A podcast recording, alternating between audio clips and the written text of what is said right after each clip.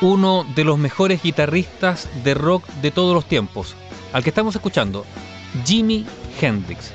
Jimi Hendrix, que murió el 18 de septiembre de 1970.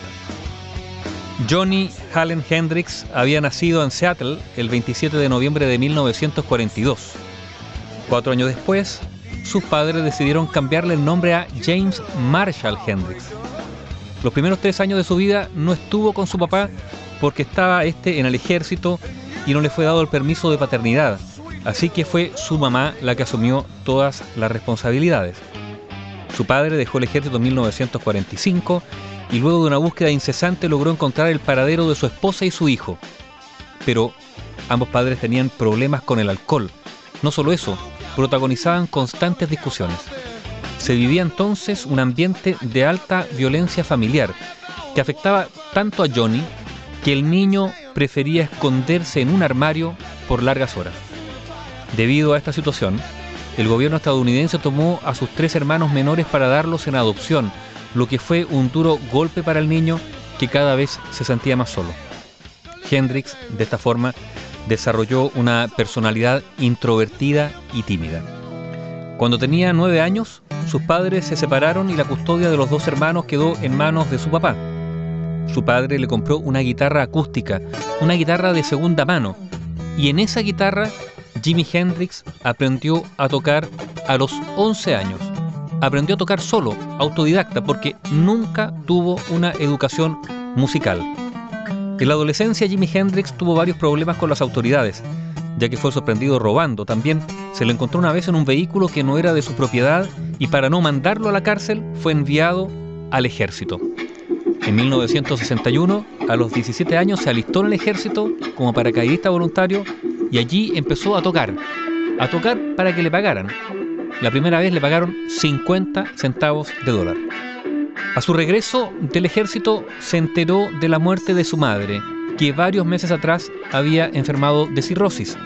Comenzó entonces Jimi Hendrix a frecuentar los círculos musicales urbanos, dio sus primeros pasos en el blues en la década de los 60 y empezó a trabajar muy debajo para artistas del soul y el rhythm and blues como B.B. King, Sam Cooke, Jake Wilson y el dúo Ike and Tina Turner.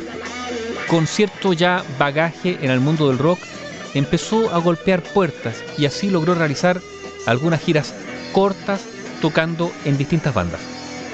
Ya con cierta experiencia y algo de dinero, Hendrix conformó una agrupación el año 1964 en la ciudad de Nueva York.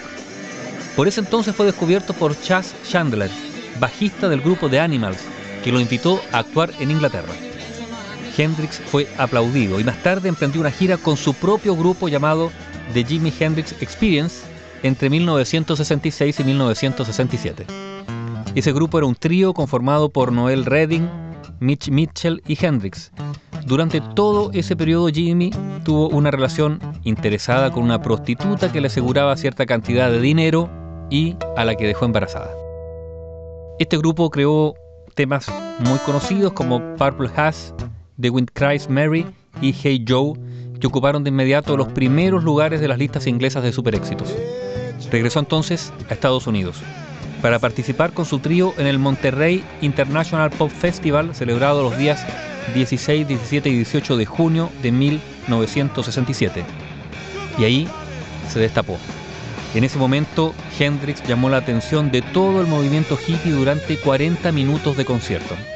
Fue una presentación sorprendente, donde realizó mímicas de actos sexuales, tocó la guitarra con los dientes, por detrás de la espalda, contra el soporte del micrófono y hasta contra su amplificador, causando un acople estremecedor.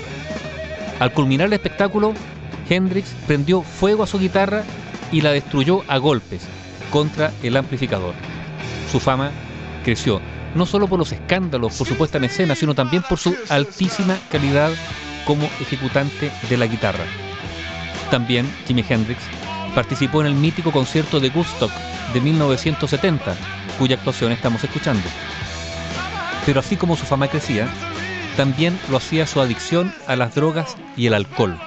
Esa situación generó algunos problemas con los integrantes de las bandas que frecuentaba. Hay que decir que en solo cinco años de intensa vida musical, Hendrix dejó un legado imborrable. Porque, escuche bien, de los 20 discos editados, solo publicó 3 en vida.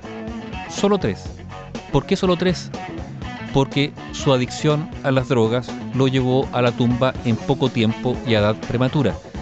Jimi Hendrix falleció en Londres el 18 de septiembre de 1970 a los 27 años de edad por una sobredosis de barbitúricos.